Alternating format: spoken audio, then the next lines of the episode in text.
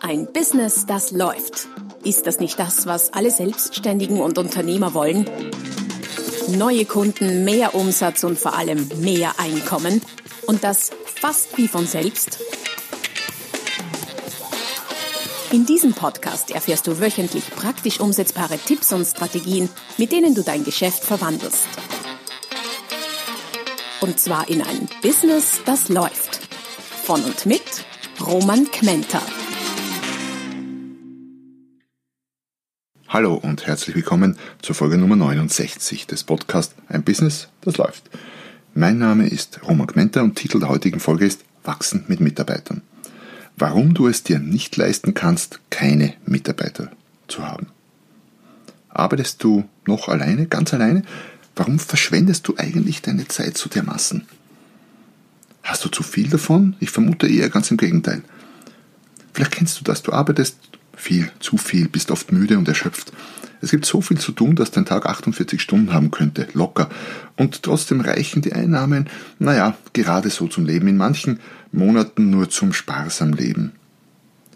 Immer öfter fragst du dich vielleicht, ob es wirklich die richtige Entscheidung war, dich selbstständig zu machen und beneidest deine Freunde, die angestellt sind, insgeheim um ihr regelmäßiges Einkommen. Und all das hält dich oft nachts wach, weil das die einzige Zeit ist, bei der du ein wenig zum Nachdenken kommst. Und morgens bist du dann müde, aber keinen Schritt weiter. Wenn das alles auf dich nicht zutrifft, überhaupt nicht, dann könntest du hier an der Stelle getrost mit dem Hören dieses Podcasts oder dieser Podcast-Folge aufhören. Ich habe ja noch eine Menge andere, die du vielleicht noch gar nicht gehört hast. Aber wenn du meinst, ja, das eine oder andere kenne ich und das könnte schon mit dem Thema des heutigen, der heutigen Folge zu tun haben, dann ja, bleib dabei. Würde mich freuen.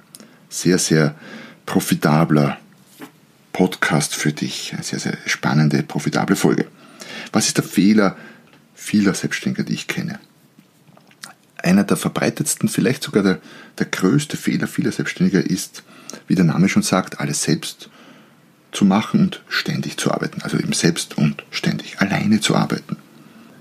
Obwohl es sehr viel zu tun gibt, wie wahrscheinlich jeder Unternehmer und Selbstständige mir gerne beipflichtet, ist die Anzahl der Selbstständigen mit Mitarbeitern erschreckend niedrig.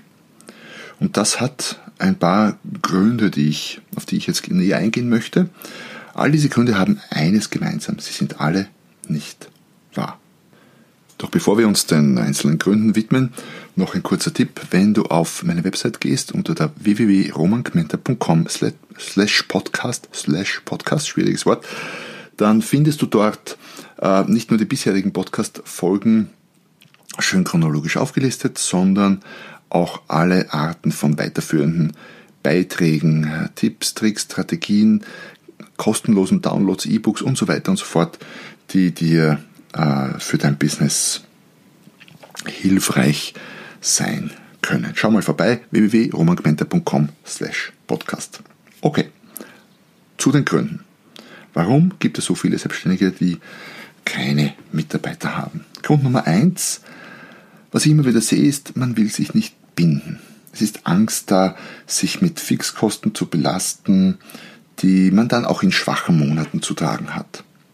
Doch hm, erstens kann man sich ja von Mitarbeitern auch wieder trennen, auch wenn es manchmal schwerfällt, ganz klar. Und natürlich sollte man nicht anstellen, trennen, anstellen, trennen, anstellen, trennen in wöchentlicher Abfolge.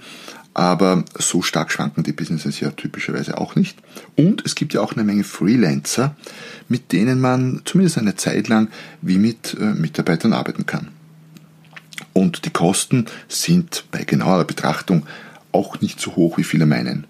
Du kannst schon um 200 bis 300 Euro pro Monat beginnen, ein paar Stunden pro Woche auszulagern. Doch dazu komme ich später noch. Und drittens, die Anzahl der schwachen Monate wird abnehmen, wenn du Mitarbeiter hast und diese richtig einsetzt.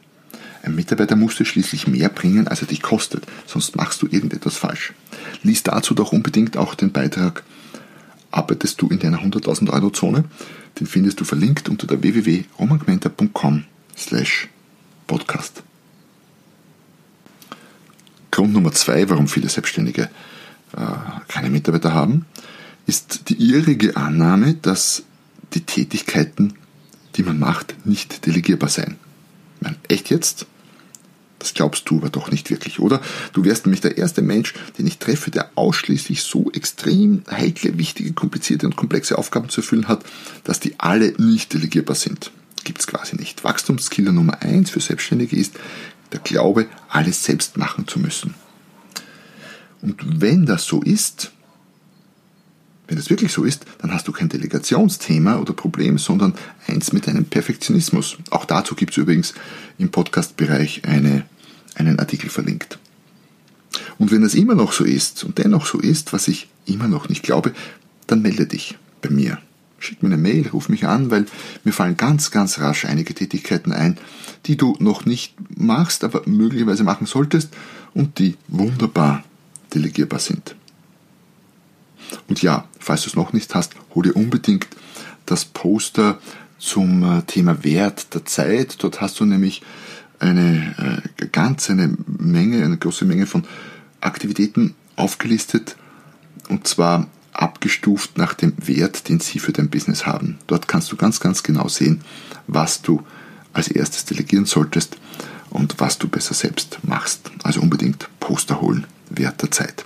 Also Grund Nummer zwei war, deine Tätigkeiten oder der irrige Annahme, dass deine Tätigkeiten nicht delegierbar sind.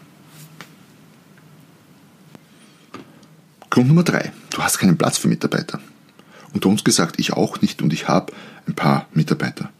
Im digitalen Zeitalter ist die Vorstellung, dass immer alle an einen Ort kommen müssen, um dort zu arbeiten, ohnehin vollkommen überholt.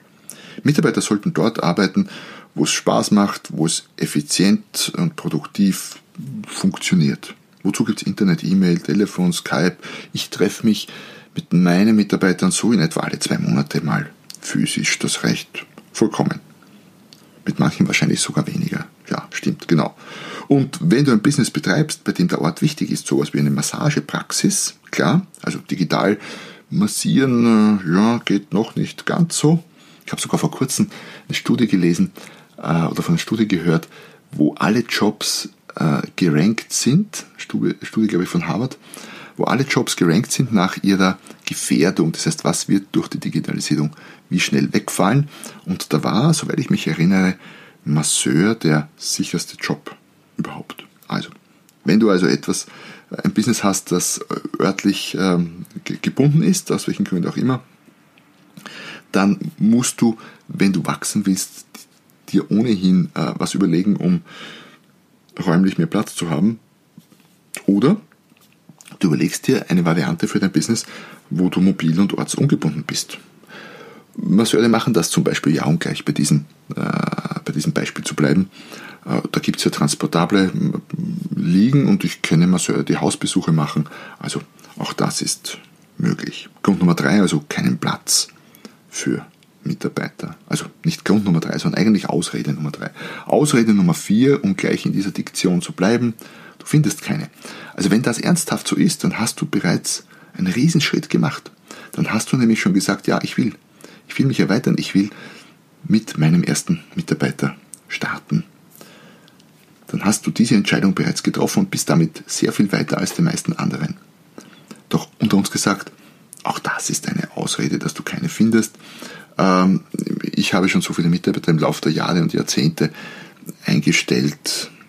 Man findet immer welche. Manchmal dauert es länger, manchmal geht es schneller, aber man findet welche. Und gerade für viele der aktuellen Tätigkeiten, die selbstständige Unternehmer gut auslagern können, vieles auch im Marketing, Vertriebsbereich, ähm, das sind oft Jobs, die zeitlich sehr flexibel sind. Meine Mitarbeiter, also manche davon zumindest, können wenn Sie das möchten, auch um 3 Uhr früh arbeiten, aber müssen definitiv nicht um 10 Uhr Vormittag arbeiten.